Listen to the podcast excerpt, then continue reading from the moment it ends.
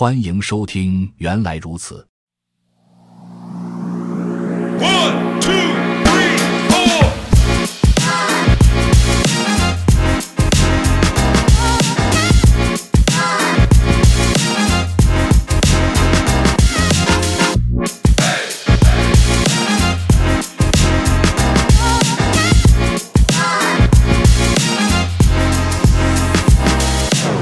本期学习内容：Rust 程序设计语言之定义枚举。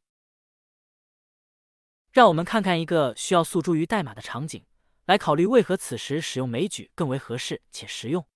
假设我们要处理 IP 地址，目前被广泛使用的两个主要 IP 标准 IPv4 Version 4和 IPv6 Version 6，这是我们的程序可能会遇到的所有可能的 IP 地址类型，所以可以枚举出所有可能的值，这也正是此枚举名字的由来。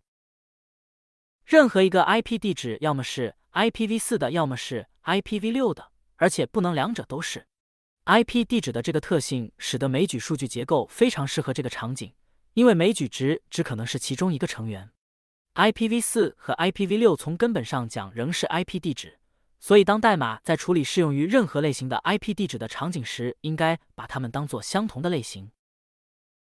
可以通过在代码中定义一个 IP address kind 枚举来表现这个概念，并列出可能的 IP 地址类型 v4 和 v6，这被称为枚举的成员 variants。enum IP address kind v4 v6。现在 IP address kind 就是一个可以在代码中使用的自定义数据类型了。枚举值可以像这样创建 IP address kind 两个不同成员的实例。Let four 等于 IP address kind v 四，let six 等于 IP address kind v 六。注意枚举的成员位于其标识符的命名空间中，并使用两个冒号分开。这么设计的益处是，现在 IP address kind v 四和 IP address kind v 六都是 IP address kind 类型的。例如，接着可以定义一个函数来获取任何 IP address kind。fn root IP 下划线 type IP address kind。现在可以使用任意成员来调用这个函数。root IP address kind v 4 root IP address kind v 六。使用枚举甚至还有更多优势。进一步考虑一下我们的 IP 地址类型，目前没有一个存储实际 IP 地址数据的方法，只知道它是什么类型的。考虑到已经在第五章学习过结构 T 了，你可能会像示例六杠一那样处理这个问题。enum IP address kind v4 v6 struct IP address kind IP address kind address string let home 等于 IP address kind IP address kind v4 address string from 幺二七点零点零点幺 let loopback 等于 IP address kind IP address kind v6 address string from e 示例六杠一将 IP 地址的数据和 IP address kind 成员存储在一个 struct 中。这里我们定义了一个有两个字段的结构体 IP address IP address kind 之前定义的枚举类型的 kind 字段和 string 类型 address 字段。我们有这个结构体的两个实例。第一个 home 它的 kind 的值是 IP address kind v 四与之相关联的地址数据是幺二七点零点零点幺。第二个实例 loopback kind 的值是 IP address kind 的另一个成员 v 六关联的地址是一。我们使用了一个结构体来将 kind 和 address 打包在一起，现在枚举成员就与之相关联了。我们可以使用一种更简洁的方式来表达相同的概念，仅仅使用枚举，并将数据直接放进每一个枚举成员，而不是将枚举作为结构体的一部分。IP address 枚举的新定义表明了 v 四和 v 六成员都关联了 string 值。enum IP address v 四 string v 六 string let home 等于 IP address v 四 string from 幺二七点零点零点幺 let loopback 等于 IP address v 六 string from。我们直接将数据附加到枚举的每个成员上，这样就不需要一个额外的结构梯了。用枚举替代结构体还有另一个优势，每个成员可以处理不同类型和数量的数据。IPv4 版本的 IP 地址总是含有四个值在零和二百五十五之间的数字部分。如果我们想要将 v4 地址存储为四个 U8 值，而 v6 地址仍然表现为一个 string，这就不能使用结构梯了。枚举则可以轻易的处理这个情况。enum IP address v4 U8 U8 U8 U8 v6 string let home 等于 IP address v4 一百二十七零零一 let loopback 等于 IP address v6 string from 一。这些代码展示了使用枚举来存储两种不同 IP 地址的几种可能的选择。然而，事实证明，存储和编码 IP 地址实在是太常见了，以致标准库提供了一个开箱即用的定义。让我们看看标准库是如何定义 IP address 的。它正有着跟我们定义和使用的一样的枚举和成员，不过它将成员中的地址数据嵌入到了两个不同形式的结构体中，它们对不同的成员的定义是不同的。struct IPv4 address snip struct IPv6 address snip enum IP address v4 IPv4 address v6 IPv6 address 这些代码展示了可以将任意类型的数据放入枚举成员中，例如字符串、数字类型或者结构体，甚至可以包含另一个枚举。另外，标准库中的类型通常并不比你设想出来的要复杂多少。注意，虽然标准库中包含一个 IP address 的定义。仍然可以创建和使用我们自己的定义，而不会有冲突，因为我们并没有将标准库中的定义引入作用语。第七章会讲到如何导入类型。来看看示例六杠二中的另一个枚举的例子，它的成员中内嵌了多种多样的类型：enum message quit move x i 三二 y i 三二 write string change color i 三二。I 三二 i 三二，示例六杠二，一个 message 枚举，其每个成员都存储了不同数量和类型的值。这个枚举有四个含有不同类型的成员。quit 没有关联任何数据。move 包含一个匿名结构体。write 包含单独一个 string。change color 包含三个 i 三二。定义一个如示例六杠二中所示那样的有关联值的枚举的方式，和定义多个不同类型的结构体的方式很相像。除了枚举不使用 struct 关键字，以及其所有成员都被组合在一起，位于 message 类型下。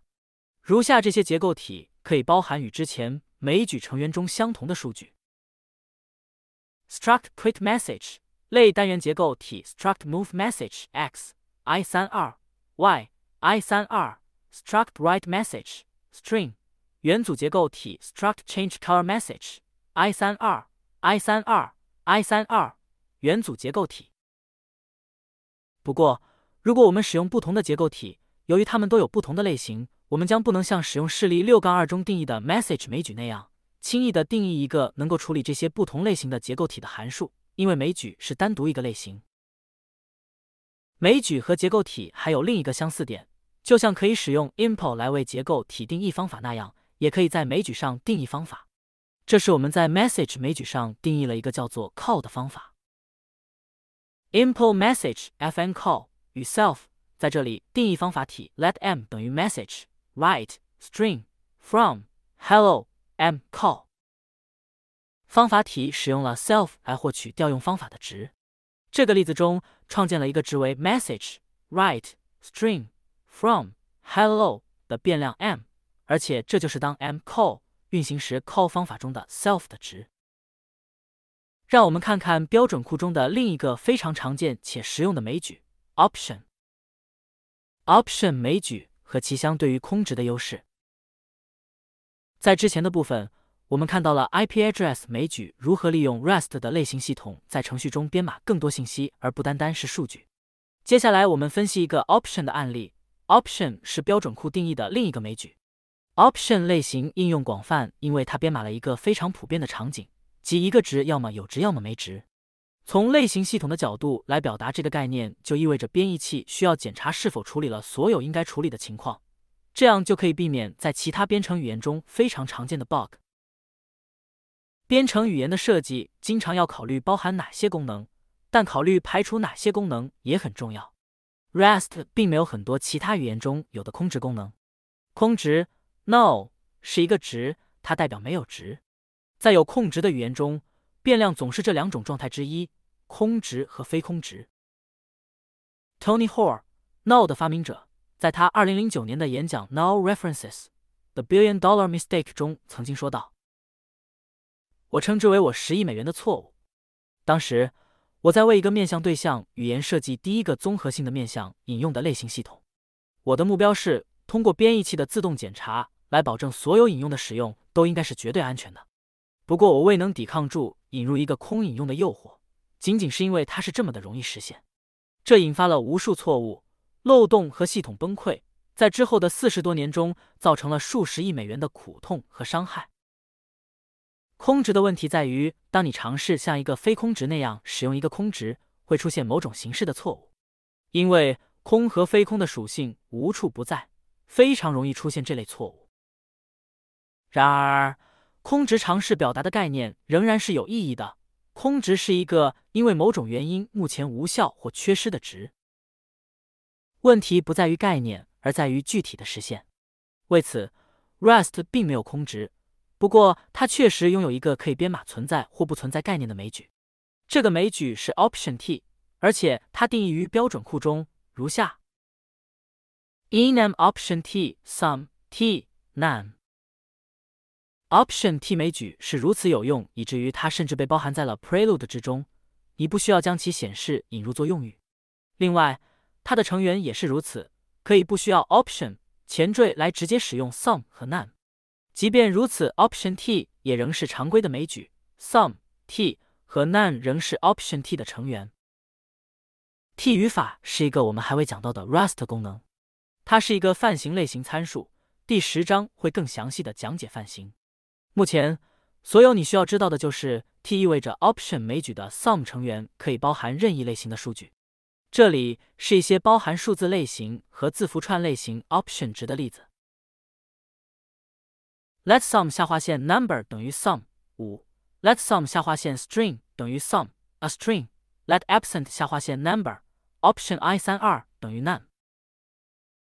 如果使用 none 而不是 sum，需要告诉 Rust option t 是什么类型的，因为编译器只通过 none 值无法推断出 sum 成员保存的值的类型。当有一个 sum 值时，我们就知道存在一个值，而这个值保存在 sum 中。当有个 none 值时，在某种意义上，它跟空值具有相同的意义，并没有一个有效的值。那么，option t 为什么就比空值要好呢？简而言之，因为 option t 和 t，这里 t 可以是任何类型，是不同的类型。编译器不允许像一个肯定有效的值那样使用 option t。例如，这段代码不能编译，因为它尝试将 option i 八与 a 八相加。Let x i 八等于五，let y option i 八等于 sum 五，let sum 等于 x 加 y。如果运行这些代码，将得到类似这样的错误信息 ：error 一零二七七，the trait bound i 八 std ops add std option option i 八 is not satisfied 五，let sum 等于 x 加 y，no implementation for i 八加 std option。Option i 八很好。事实上，错误信息意味着 Rust 不知道该如何将 Option i 八与 a 八相加，因为它们的类型不同。 当在 Rust 中拥有一个像 i 八这样类型的值时，编译器确保它总是有一个有效的值。我们可以自信使用，而无需做空值检查。只有当使用 Option i 八或者任何用到的类型的时候，需要担心可能没有值。而编译器会确保我们在使用值之前处理了未空的情况。换句话说，在对 option t 进行 t 的运算之前，必须将其转换为 t。通常这能帮助我们捕获到空值最常见的问题之一：假设某值不为空，但实际上为空的情况。不再担心会错误的假设一个非空值，会让你对代码更加有信心。为了拥有一个可能为空的值，你必须要显示的。将其放入对应类型的 option t 中。接着，当使用这个值时，必须明确的处理值为空的情况。只要一个值不是 Option T 类型，你就可以安全的认定它的值不为空。这是 Rust 的一个经过深思熟虑的设计决策，来限制空值的泛滥，以增加 Rust 代码的安全性。那么，当有一个 Option T 的值时，如何从 Sum 成员中取出 T 的值来使用它呢？Option T 枚举拥有大量用于各种情况的方法，你可以查看它的文档。熟悉 Option T 的方法将对你的 Rust 之旅非常有用。总的来说，为了使用 Option T 值，需要编写处理每个成员的代码。你想要一些代码只当拥有 Sum T 值时运行，允许这些代码使用其中的 T。也希望一些代码在之为 none 时运行，这些代码并没有一个可用的 T 值。Match 表达式就是这么一个处理枚举的控制流结构，它会根据枚举的成员运行不同的代码，这些代码可以使用匹配到的值中的数据。本节完。本播客已经上架小宇宙客户端和苹果播客平台，请搜索“原来如此”进行关注、点赞、收藏，非常期待您的意见与建议。